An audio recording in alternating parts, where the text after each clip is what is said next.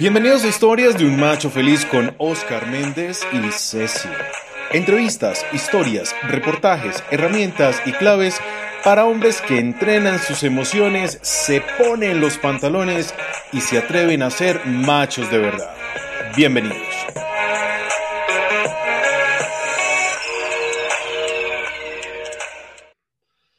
Hola machos, bienvenidos a este nuevo podcast. Hoy miércoles empezamos con la continuación de nuestro podcast del dolor al honor y estamos con el gran Luis Andrés Rodríguez. Ya ustedes lo conocieron un poquito, ya saben quién es Luis Andrés y hasta Luis Andrés ya, eh, ya habló de sus cambios y de sus nuevos, de nuevos proyectos. Un gran líder de las masculinidades, un gran líder también de, de las mujeres y por eso lo tenemos aquí en este podcast contándonos un poquito de su vida, y ampliándonos estos temas tan importantes como el duelo. Entonces, bienvenido Andrés y vamos a saludar a Ceci. Hola Ceci. Hola Osquitar, a los machotes, Andresito. Hoy nos fuimos Hola, como Ceci. le gusta a mis amigas de Repitis. Habli. ¿Qué pasó, Juan? Bien, muy bien, muy bien, Luis, muy bien. Y pues de verdad, gracias por aceptarnos esta invitación de continuar con el tema, porque pues quedamos muy picados con, con lo que estábamos hablando. Y yo quisiera hacerte una introducción muy importante para los machos que están escuchando este podcast. Y es, Luis Andrés en el podcast anterior nos dejó un mensaje claro. Hombre, hay que ir a terapia. Cuando requerimos un acompañamiento, no esperemos a un desborde emocional, podemos acudir a terapia. Y es donde yo comparto siempre mi teoría de que la terapia debería ser parte de la canasta familiar. Eh, no debería tener IVA como lo que intentaban en la reforma. Y yo sé que para ir a terapia se requieren tener huevos, no de 1800. Eh, pues hombre, la terapia no es solo, no es solo para los locos. La terapia no es solo para los enfermos. La terapia es una oportunidad donde un tercero que no es un familiar, que tiene un vínculo emocional, te puede ayudar a evacuar la emoción profesionalmente, porque hay un método, a pesar de que tú no lo creas, la terapia tiene un método y ese método va a lograr que evacúes la emoción y que logres estar bien y puedas hablar con alguien cosas que no te atreverías a hablar con tus padres, con tu hermano, con tu familia, con tus seres queridos, con tu esposa, lo vas a poder hablar con un tercero. Y él tiene una cosa que se llama reserva del sumario, como los abogados, y él no va a poder contar nada de lo que le cuentes. Y ahí se va a quedar, pero tú ya no lo vas a tener. Y esa es la invitación. Y por eso hoy tenemos al gran Luis Andrés, eh, que hace parte de este equipo. Y quisiera arrancar por ahí, Luis Andrés. Tú en el podcast pasado nos contaste que intentaste suicidarte por la situación que viviste de duelo y de tragedia con tu madre y este feminicidio que se está investigando, obviamente lo, lo contaste. Pero cuando me hablaste, estuve en la clínica de La Paz y decías, encontré muchos hombres. Yo quisiera que nos contaras un poquito de eso. Sí, sí. No, empezamos bien, ya empezamos otro miércoles con, con, con toda, con toda. Eh, sí, encontré muchos, muchos hombres y aquí es claramente que, bueno, pues en primer lugar somos una sociedad bastante dolida, ¿no? Somos dolientes, somos caminantes. El dolor está en la esquina, en la cuadra, ¿no? Eh, guerras civiles de más de 50 años, masacres, y eso tiene también, mucho que ver con nuestra estructura mental. Eh, y somos una cultura también silenciosa. Esto de que hablara, de que hablara Paulo Freire un poco de la cultura del silencio, pero yo asimilo la cultura del silencio con esto de, de esto, de no ir, ¿sí? De, de no depurar, de no dejar que, que, que las cosas fluyan, ¿sí? Porque estamos acostumbrados al silencio. Y ahora sí retomo, cuando fui a la clínica de La Paz, hice un, un proceso de clínica día, que es importante, pero no me internaron, pero era mi responsabilidad ir. ¿Sí? Yo hubiera podido no hacerlo y dejarlo y decir, no, yo estoy bien. El psiquiatra, los medicamentos y los procesos son para los locos. Yo soy un tipo muy cuerdo, pero no. Hay que romper esas estructuras de machos y, y hay que dejar y llamar al profesional. Y hay que, eso es un poquito como, como mi mamá decía. Mi mamá tenía un, unas palabras muy encantadoras que, que cuando ella se acercaba mucho y era melosa, uno como, como, como que ya, y ella decía, déjese querer, que, de, que querer no duele. Y esto es un poquito, dejarse querer, el dejarse, dejarse ayudar por, el, por ese otro que es profesional y sabe qué hacer. Cuando me encontré con hombres, me dio, primero fue una resistencia propia a ingresar. Sí, eh, me costó. Ya cuando puse el pie, ya dije, vamos, se puede. Sí, encontré muchos hombres jóvenes y otras personas ya mayores. Inclusive había dentro del grupo pensionados. Había una persona, un señor pensionado que estaba ahí porque había quebrado entonces su salud mental está deteriorada porque había entrado en una crisis económica muy terrible. Y otros jóvenes, ¿sí? E, inclusive muchos de ellos, pues trabajadores. Había inclusive un señor del sistema de Transmilenio. Y eso me llamó la atención, como también muchas mujeres jóvenes, pero me llamó muchísimo los, el tema de los hombres porque cuando uno se sienta, cuando yo me senté, era se mirar a ese otro como decir, ¿y usted qué? O sea, primero son unas miradas no acusatorias, pero sí de sospecha, como, como yo no voy a decir nada porque yo soy un machote, porque yo no tengo que decirlo, ellas sí tienen que decirlo. Y, y no, no, no, no es así, pero se vive y se siente, y se siente muchísimo. Entonces, fue, fue, fue también encontrar con ese juego, con esos vaivenes, y, empezar a escuchar. Acá hay algo muy importante y es escuchar, es escuchar, escuchar a ese otro. A ver, Ceci, dime. Ay, a mí también me encanta el juego. Pero bueno, no, no vamos a jugar, vamos a, hacer preguntas. Em, dicen que ayudar ayuda, yo estoy escuchando y recuerdo que en el podcast anterior hablabas de, de un terapeuta que te salvó la vida y yo quisiera saber también de qué otras formas y en este ejercicio que has hecho de encontrarte otros seres en el camino, te has sentido ayudado. Excelente. Uno, pues eh, conmigo mismo, puede ser muy, muy narcisista, pero primero me dejé ayudar a, a mí mismo. Esto es importante, porque eso permite abrir un poco la puerta para dejarse ayudar. Cuando tú la cierras es muy difícil, es muy difícil. Y mi familia, mi abuela, mi tía, eh, mi compañera, mis hijos, mis amigos, mis amigas, eh, creo que cada vez se va haciendo un tejido mucho más fuerte. Mis vecinos eh, fueron esos otros que permitieron poder de pronto jalonarme un poquito más mientras yo voy caminando esa escalera de peldaño a peldaño y salir de ese, ¿sí? De ese fondo. Eh, fueron personas, em, no solamente tuvieron que ser terapeutas, para nada, inclusive cualquier persona que te permita simplemente con el hecho de escuchar, ya se vuelve una ayuda. ¿Qué es lo otro? Encontrar dentro de la simplicidad de la vida esos, esos dispositivos que te permiten a ti dejarte ayudar. ¿sí? Claramente, claramente, eh, la terapia es fundamental. Hay que romper esa estructura y esa creencia de que el psiquiatra o el terapeuta es para el loco.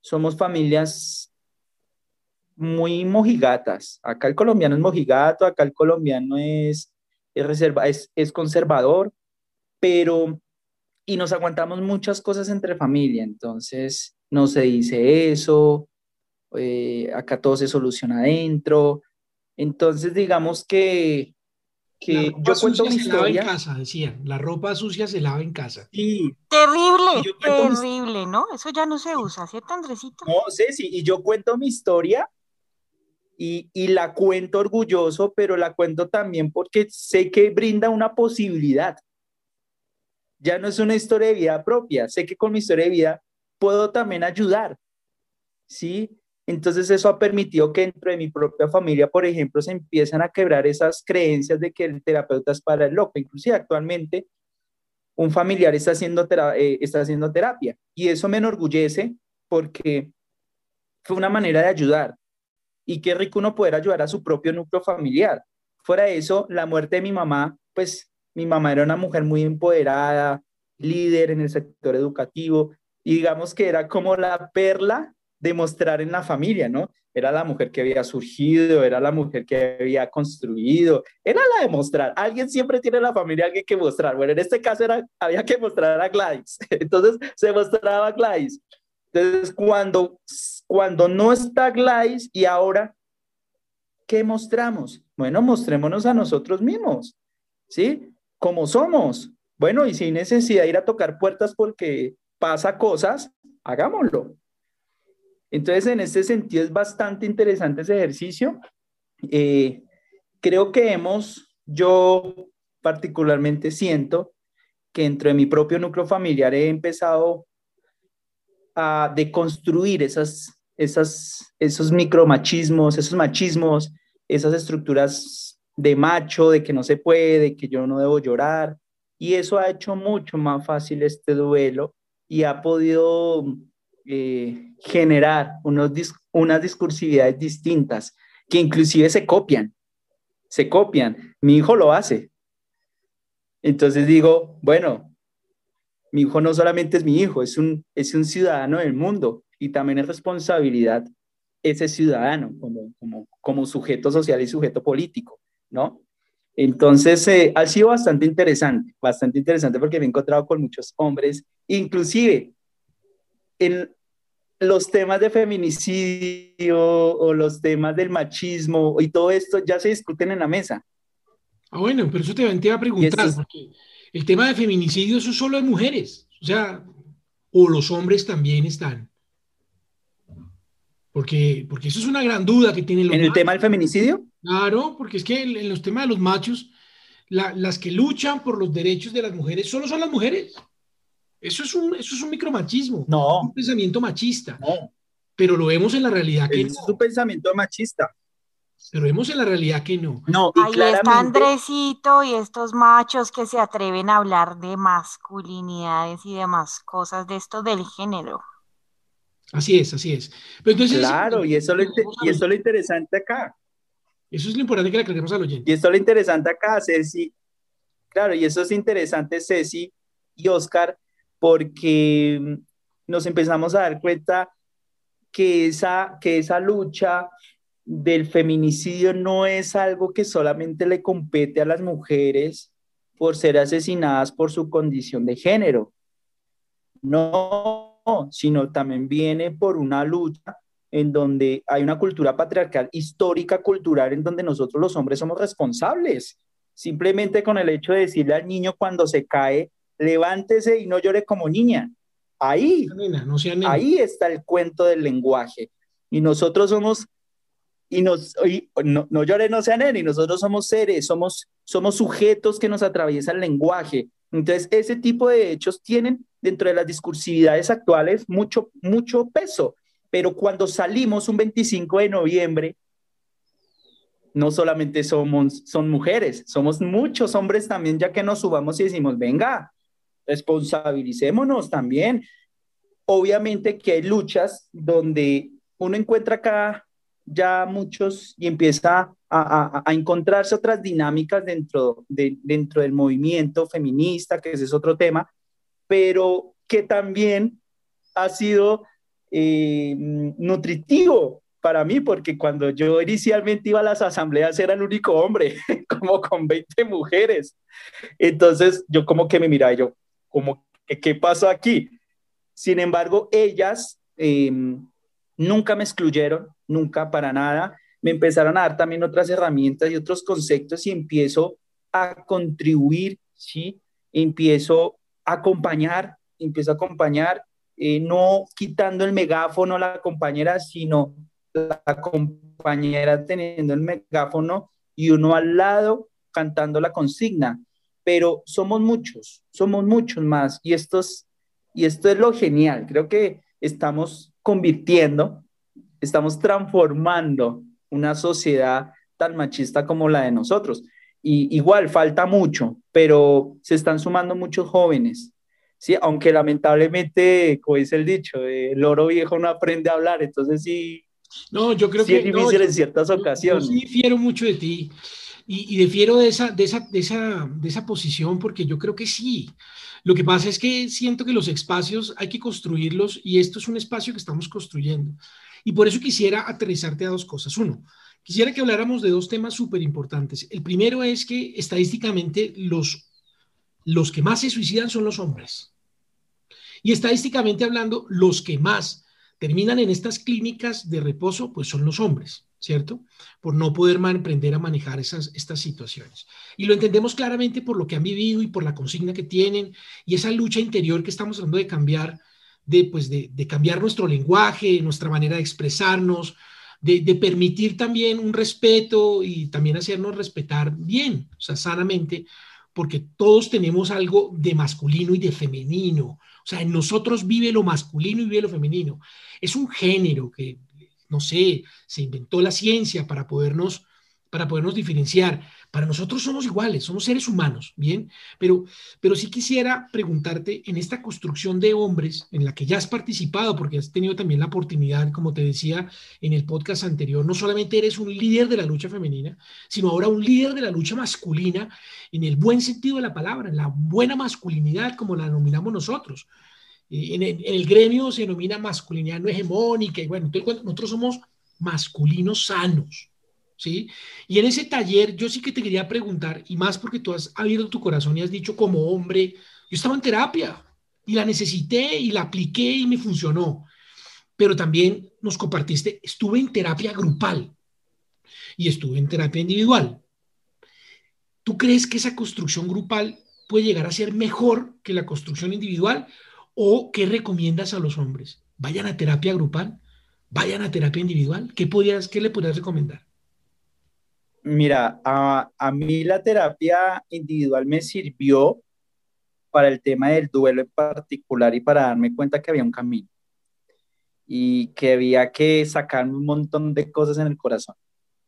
Pero la terapia grupal me permitió empezar a construir y empezar a dar bosquejos de lo que actualmente es mi lucha.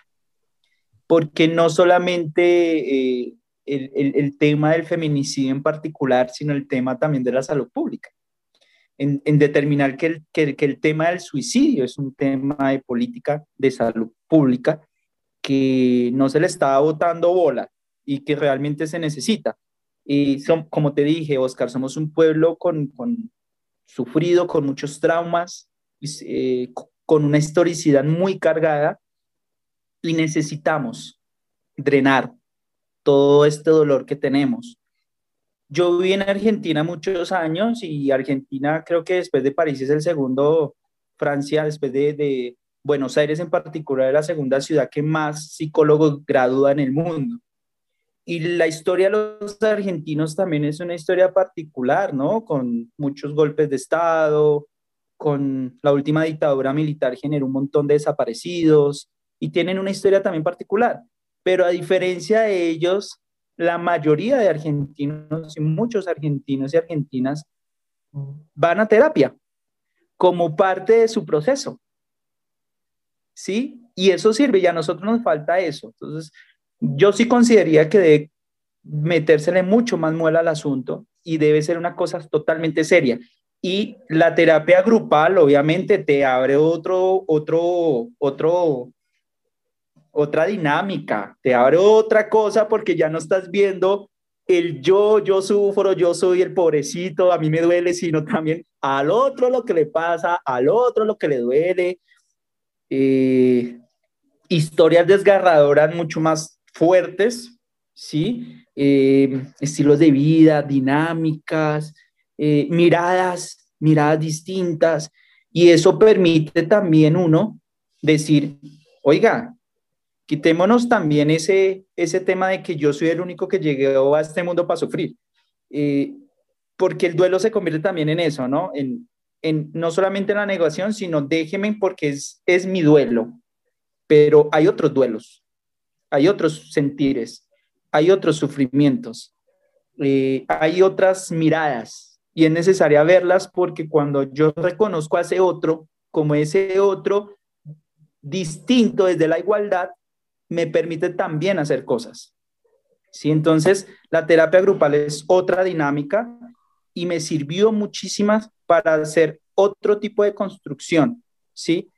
Pero sinceramente contribuyó, contribuyó a ese nuevo Andrés, totalmente, totalmente. Y está la clave, Oscar, el, el, el dejarse ser un poco en eso, Sí, porque... Imagínense que así como, como lo menciona Andresito, que es importante la terapia grupal individual, también es importante la terapia de pareja. Mi esposo todo el tiempo me dice, ya me viene a terapiar y usted diera esos encuentros tan interesantes, esas ganancias con las que nos quedamos.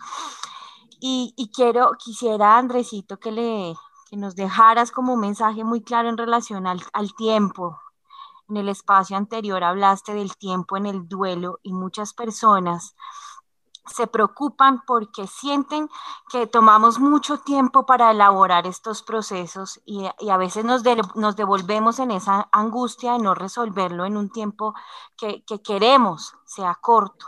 Entonces, ¿qué mensaje le puedes dejar a los hombres que están atravesando un proceso de duelo y que están preocupados seguramente porque el tiempo eh, pensaríamos no ha sido tan amable en este proceso. Sí, mira, ahora los tiempos son distintos por tema de pandemia, ¿no? Eso también hay que comprenderlo, las situaciones de contexto mundial pues no garantizan a que sea ese mismo tiempo, ¿no? Yo aprendí en la universidad que no es lo mismo el, el tiempo que pasa al tiempo, al tiempo que se hace afuera. Eh, un poco como de, pensamiento griego y hay que pensar en ese tiempo que está afuera. Eh, no hay un tiempo regulado, sin embargo, lo más importante que yo le puedo decir a estos hombres que están pasando por, por esos procesos de duelo es que sí hay que cerrar círculos. Mm, sí se puede retroceder. No hay un tiempo determinado que yo digo a un mes, a dos meses o 24 horas voy a subsanar esto. No, si el tiempo te permite drenar, si tienes un acompañamiento terapéutico que ya, ya podemos concluir inclusive que es necesario, te ayuda, es funcional, te garantiza ubicarte, ¿sí? Si estás desorientado, te dinamiza hacia dónde ir o no ir, y el tiempo lo regulas tú. Sí, hay unos tiempos que están afuera, porque pues hay unos tiempos donde yo tengo que agendar una cita, donde hay otros tiempos, digamos que el tiempo de la burocracia, el tiempo del que está afuera es unas cosas, pero yo puedo generar unos tiempos. Lo más importante acá, Ceci, es cerrar círculos. Eso sí lo tengo muy entendido porque también una gran, ya puedo decir una amiga, eh, la doctora Gloria, que también hace parte de este círculo magnífico de, de, de contribuir a este proceso del dolor al honor, eh, le envío un fuerte abrazo y un besito especialmente a la doctora Gloria. Y ella me dijo algo que era muy clave. Y pongo este ejemplo. Yo decía que yo cuando enterré a mi mamá, yo le dije a mi mamá que yo volvería al apogeo, que es donde ella está enterrada, hasta que su expareja no fuese condenada. Entonces, hace poco, bueno, ya, ya hace un, poco más de tiempo, unos tres, cuatro meses, la doctora me dijo, o sea, no hace mucho, me dijo la doctora, a pesar de que haya pasado dos años y medio, es largo, pero hace poco, en, en, en, lo que ella transmite, en su reflexión, me dicen, yo no puedo ajustar el, el, hecho de no cerrar el círculo por una sentencia judicial, porque es el tiempo judicial y el tiempo jurídico eh, no son tiempos humanos, están en otra dimensión. Y sí, tienes razón. Yo no puedo cerrar ese círculo si yo dependo de una sentencia. Entonces me di cuenta que no depende de mí. Y ahí está la clave también, Ceci. Y es que en estos procesos de duelo, sea como sea la muerte, en este caso un feminicidio que tiene unos procesos judiciales y otras, y otras cosas, me di cuenta que hay cosas que no dependen de mí. Yo no soy fiscal, yo no soy abogado, pero soy hijo, soy ciudadano. soy padre, soy amigo, soy vecino, soy hermano, soy nieto, soy un montón de cosas. Y esas cosas sí dependen de mí. ¿Qué dependen de mí? Tomar la decisión de ir a terapia o no ir a terapia. Si yo lo alargo, es el tiempo. Es ese tiempo. Sí, entonces está en mi decisión. Pero de eso depende también el tiempo, de ser consciente que hay cosas que no dependen de nosotros. Y eso es importante entenderlo en un proceso de duelo. Hoy murió una tía, una familiar, y pues los procesos clínicos no dependen de nosotros. Murió por un ataque, mm, por un paro cardíaco, pero dio positivo en COVID. Entonces vienen unos procesos, no dependen de nosotros. ¿Qué dependemos de nosotros? Hacer nuestros rituales, hacer nuestros duelos. En época de pandemia es muy difícil hacer un ritual de acuerdo a nuestras creencias. Entonces son otros duelos que hay que vivirlos. Para esos hombres, yo claramente sí les puedo decir, el tiempo lo generamos nosotros, pero hay que cerrar círculos. Si retrocedemos, tenemos que caminar con cuidado. Esto es un paso a paso. Eh, me di cuenta que cuando apresuramos y deseamos tanto una cosa, el tiempo se nos alarga. Y esto específicamente hablando del tema penal de mi mamá. Eh, yo me, me eché una mochila y resulté siendo abogado, investigador, ayudante de despacho, eh, de todo. Mejor dicho, yo he hecho maestría, diplomado y doctorado acá en dos años y medio. Y no tiene que ser tampoco así, porque para eso están los profesionales. ¿Sí? Yo me vinculé, pero aprendí también a desvincularme y a dejar que ese tiempo sea el que le corresponde a la justicia, porque yo también tengo un tiempo y ese tiempo sí lo puedo controlar, ese tiempo sí lo puedo decidir ese tiempo sí puedo decir, el martes salgo a trotar, porque yo lo decidí. Y una de las cosas que a mí me ha también salvado la vida ha sido el ejercicio, el trotar, el correr, ¿sí? Y, y eso lo puedo decir yo, ¿sí? No lo, no lo decide ni el fiscal, no lo decide otra persona, yo lo decido. Y es importante cerrar círculos es importante cerrar círculos. Así es, así es. Porque no nos podemos quedar eternamente. Sí, es importante y sobre todo eh, comprenderlo, entenderlo y dejarlo ir. Porque acá también hay una vida, una vida que quiere vivir, que quiere seguir viviendo. Eh, seguirá habiendo dolor, sí, pero se puede ir transformando en honor haciendo otros tipo de cosas y, llevaré a mi mamá en otros aspectos, pero yo tengo una vida y quiero vivirla a plenitud, ¿sí? Y eso no significa que la vamos a olvidar o que ya no existe más, ¿no? Hay, hay otras maneras de recordarla, como la U de la luna. Es una manera de recordarla. O a través de la Fundación Gladys que estamos haciendo, o a través de la Fundación Gladys que estamos haciendo, que es para poder eh, ayudar a estas mujeres que están siendo víctimas de feminicidio eh, con tentativa o de violencia de género y necesitan asesoría jurídica, psicológica, social, y es una manera de honrarla.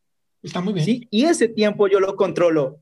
Ese tiempo yo lo controlo. puedes hacer, Entonces, puedes hacer y manejar. Muy bien, pues muy bien. Pues el tiempo se nos ha acabado, de verdad, Luis Andrés, fue un placer, te tuvimos en dos podcasts y creo que todavía nos faltó mucha tela por cortar, pero pero muchas gracias. Y yo quisiera cerrar, machos, despidiéndome y recomendando mucho un libro genial que se llama este, Del dolor al honor, pérdidas y duelos en este tiempo de crisis, duelos sin abrazos. Súper recomendado la doctora Gloria Sierra Uribe, editorial San Pablo, lo pueden conseguir en, la editorial San Pablo o, por internet, es muy fácil, ya está también digitalizado.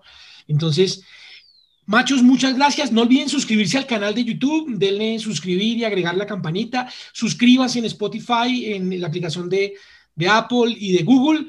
Eh, síganos en nuestras redes, en Instagram, en Facebook como arroba el macho feliz. Muchas gracias. Nos vemos hasta la próxima. Chao, machos. Chao, Luis Andrés. Chao, Ceci. Despídete. Chao, Oscar. Chao, Ceci.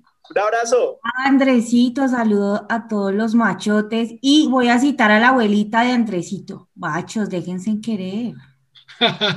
Nos vemos, hasta la próxima, chao. Estas fueron las historias de un macho feliz con Oscar Méndez y Ceci. Recuerda seguirnos en redes sociales como arroba el macho feliz. Nos vemos en el próximo capítulo con más herramientas para hombres que entrenan sus emociones, se ponen los pantalones y se atreven a ser machos de verdad.